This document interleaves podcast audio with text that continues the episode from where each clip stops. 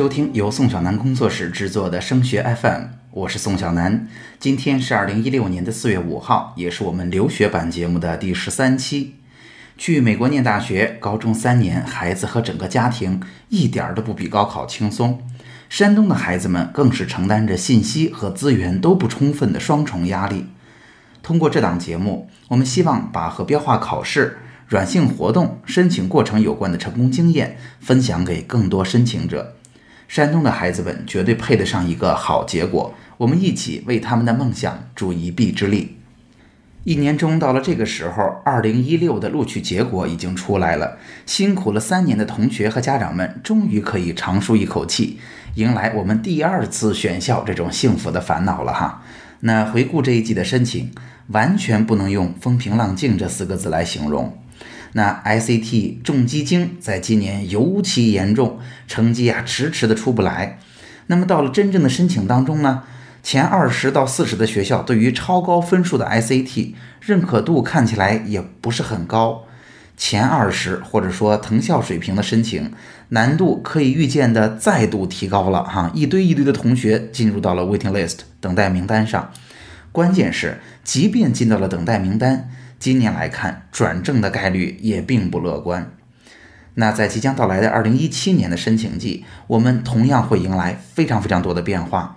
不但在五月份，我们就要迎来 SAT 一的巨大调整，CAAS 这个新的申请系统也将在六月开通。今年呀，会与 Common Applications 共同使用。加州大学今年也更换了新的文书题目。那这一项项的变化，到底都有哪些具体内容？在规则变化的背后，又隐藏着哪些学校在筛选学生过程中的思路和侧重点呢？面对这样的变化，即将申请的同学们应该如何面对才更容易胜出呢？今天的节目，我们就为您一一解读。那么，首先，二零一七年申请的重头戏就是这个 CAAS 系统的引入。那今年的申请啊，新的系统和原来的 Common 系统应该是并行的。CAAS 它的全称叫做 Coalition for Access, Affordability and Success，啊，我就不去翻译它了哈，同学们应该是能够听得懂的。这个系统啊，主要包括了三部分的内容，跟原来的 Common 系统有所区别。首先，它的一部分叫做 Locker，或者我们专门把它翻译成储物柜哈。在新的系统当中，我们从九年级开始就可以注册账号了，那可以提前的去了解大学的招生规则和信息。并且呀，我们可以在储物柜，也就是 locker 这个功能模块当中，及时的记录自己从九年级以来每个阶段的成长经历和收获。申请啊，不再成为十二年级的一锤子买卖了，而是在更大的时间跨度上，让我们有机会去记录孩子成长的过程。那同时呢，这个系统里边还有另外两块功能，一个呢就是我们所说的协作平台，学生可以在这部分的功能里边邀请辅导员呀、升学规划的老师啊一起参与进来，来提出升学的建议和指导。那当然还有一部分的模块就是申请的系统了。那在十二年级真正面对大学申请的时候，这一部分的模块是像原来的 Common 系统一样与大学对接的，可以帮助我们选择申请的素材，完成申请的过程。那对于这样一个新系统和它的功能来说，我们应该怎么去理解呢？哈，首先不像原来的 Common 系统那样了，我们得等到十一年级才注册账号了。原来 Common 呀，每年的账号还都会被清空。那我们的申请在新的系统当中被要求大大的提前了。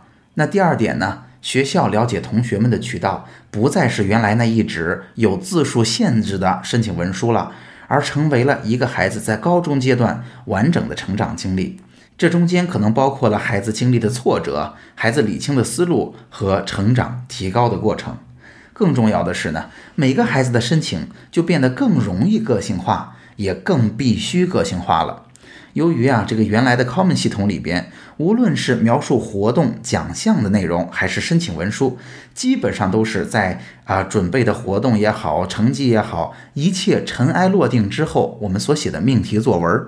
然而换到新系统之后，四年的成长经历，一方面是极大的丰富了我们展现自己才华的角度，那另一方面也让临时抱佛脚的申请者们很难很难在短时间内完成一份非常高质量的申请了。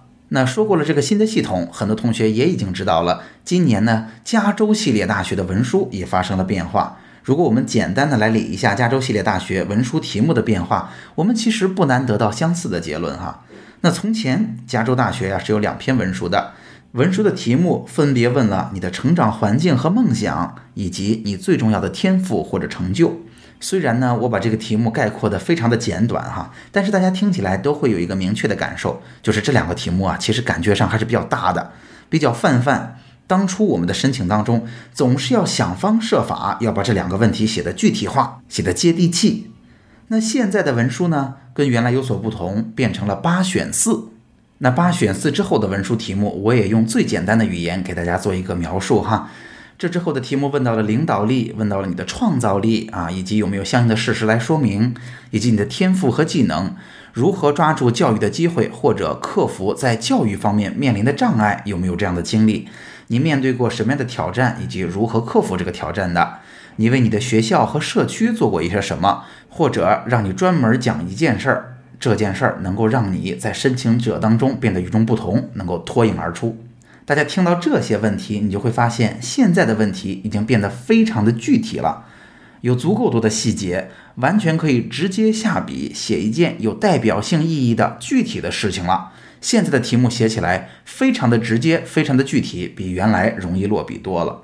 那无论从新系统的引入和加州文书的变化来看，我们都不难看出一个相同的趋势，那就是在面对如此之多的申请者、如此强烈的竞争的时候。学校不再需要千篇一律的批量生产的好学生了。学校做这一切，就是希望我们能为他们展现更加独特的自己。那在申请的这方面呢？山东的申请者，我认为已经完成了从零到一的过程。那经过最近几年的这样的发展，现在高一高二的同学已经非常明确的知道，要尽早的开始准备标准化考试，要做活动提高软性背景。基本不会有到申请的时候措手不及，或者活动列表都填不满的情况了。但是，其实大家做的活动也是多种多样，各种目的都有。我们也经常听别的家长、别的同学说：“哎呀，他又参与了什么样的活动？”那到底怎么做活动才对申请真正的有帮助？怎么才能做出符合自己个性化的申请呢？那通过仔细的分析申请文书的题目和学校选择考察的学生的特质，我把这个问题的答案归纳成三点哈。第一个就是学校很注重考察孩子的成长环境、性格品质和天赋能力，这是一类的文书题目。那这样的能力呢，当然我们需要具体的事例加以体现。如果我们泛泛的讲这样的故事，我们可能更加关注事实，比如说我们做了什么，我们得到了什么奖。我们有什么证书来证明我有什么样的天赋，我有什么样的能力？但是如果我们有机会提前规划好，我们对自己、对孩子的了解能够更加深入，写的比较个性化的话，我们完全可以更具体的去关注孩子在不同事件当中扮演的角色、遇到的具体问题和解决问题过程当中我们自身的成长。那举个例子哈，之前的访谈节目当中。呃，今年去了加州伯克利大学的王浩同学曾经讲过一个军训的例子，这也是他在文书当中写的故事。那如果我们没有仔细的经过思考，就是泛泛的写这段故事呢？我们肯定会说，哎呀，我们花了几天时间参加了非常辛苦的这样一个军训的活动。那在军训当中呢，我们体现了自己的毅力，展现了自己的坚韧不拔。我们在最后获得了怎么样的评优的奖项？可能我们在整个学校里边都排到前三名啊，有这样的一段经历。但是这样的故事没有办法把我们与其他的申请者区分开来。那在真正的申请当中，王浩是这么写的哈，他在军训的过程当中，由于自己是个左撇子，所以他会发现走正步呀，啊，平常的这种齐步走呀，都跟别人不容易节奏一致，经常会走错。虽然呢，他非常的认真的训练，但是在汇报表演之前，班主任还是劝他不要参加了。那一开始呢，他会觉得非常的不开心哈。这个年龄的男生大家都很要强，都希望为班集体争得荣誉。但是虽然经历了一晚上的郁闷啊，他慢慢的想明白了应该如何来面对这件事情。无论如何，我们还是应该以集体的利益为重。那最后呢，他能够慢慢的在心理上接受，并且能够在真正军训表演那一天，坐在场下，真心的也是认真的为他努力训练的其他的同学朋友们一起去鼓掌加油。说完这段故事，大家就能够体会到个性化的、用心写过的这样的故事和我们泛泛而谈的申请故事有什么样的不同了。这是第一点，就是个人的天赋、个人的性格和品质。那第二点，学校非常关注的就是专业兴趣。虽然有的时候我们在本科申请当中选择的专业会是 undeclared，就是不定专业，但是无论如何，很多学校还都是会问我们的专业倾向的。呃，我们拿数学举个例子。如果我们泛泛的写，我们没有仔细想过，我可能说我非常喜欢数学，我参加过 AMC 的比赛，我也获得了不错的奖项，我有参加数学兴趣小组，我数学成绩很出色，所以我未来要学数学。相信啊，这样的说法在我们身边的同学里边还是比较多的哈。那如果我们提前为自己想好这样的路线，做好规划。个性化的来描述这段过程，那可能我们会有什么样的东西呢？我们可能参加过数学竞赛，哈，刚才提到的数学竞赛还是非常好的，这可以说明我们的天赋和在人群当中的竞争优势。那同时，可能我们还有机会去做一个简单的统计项目。刚才是比赛，现在是在实践当中应用。比如说，我们可以在杂乱无章的数据当中找到它的规律，或者找到这个数据本身具有意义的结论。能够把数学知识应用到实践当中，展现我们无论是学习还是研究的能力。那同时，如果我们还有时间，我们做好了规划，我们还可以参加一些跟数学有关的科普活动呀。因为大家也知道，学校是蛮看重公益活动的。既然都是做公益，为什么不能跟我们的学术兴趣更加相关呢？大家想想看，相同的竞争，如果你是后者这样的背景，写出来一篇漂亮的文书，跟前边我们仅仅只有数学的竞赛相比，谁的竞争力会更强一些呢？那在这儿总结一句话哈，所谓的个性化，就是我们一定要想清楚学校到底要什么，然后我们用学校看得懂、认可的方式，根据自己的能力和能有的资源，在申请材料里边去展现自己的优势。那聊到这儿，无论是我们的成长环境、性格品质，还是专业兴趣，这才两点。那要说的第三点是什么呢？那就是我们一定要在申请过程中知己知彼。除了沿着自己的申请思路扎实的做好准备以外，还建议大家要提前早知道身边的竞争者到底是什么实力。这一点呢，可能在更多的时候，我们更加关注的是标准化成绩的要求。通常啊，我们同学们都会有一个大概的概念。那想要申请到什么名字的学校，我们托福大概要到多少分儿？SAT 要到多少分儿？要不要考 SAT 二啊？要不要来几门 AP？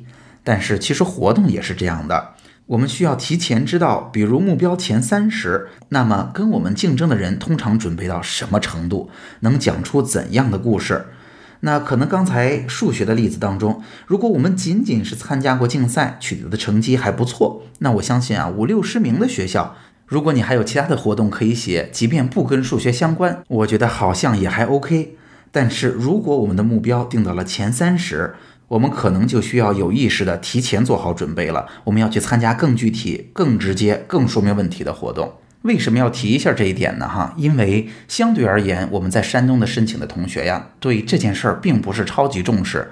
在实际的咨询过程中，我会发现很多高二才开始升学规划的同学，他已经按照自己想象的思路做过一定的准备了。但真正仔细过过他准备好的材料和参加的活动，我们会发现。这只是他想象中的竞争的样子，他跟实际当中他相同水平的竞争者相比，他并没有做到与众不同，能够在相同分数段、相同名次学校的竞争当中胜出。然而，因为现在离着真正的申请啊只有很短的时间了，所以留给我们的余地也越来越小。这件事情甚至会导致有的时候我们的成绩挺好的，文书好像写的也还 OK，但是最后我们都不知道为什么我们成绩这么好，但是没有被足够好的学校录取。可能的原因就是刚才我说的这个问题。好，那总结一下今天的节目，我们主要解读了2017年美国本科的申请变化、CAS 新系统的使用以及加州大学申请文书的变化。那这些申请中的调整都把学校对申请者的考察思路指向了一个相同的方向，那就是我们的申请终究要走向个性化、定制化。好，今天的节目就到这儿。如果您正在寻找踏实放心的留学申请服务，欢迎您来到升学 FM 找到我们。升学 FM 留学群的群号是三四幺五二九八七五，宋小南工作室的微信、QQ 都是幺幺四五四五七七二二。升学 FM，让我们在孩子申请的道路上相互陪伴。我们下期见。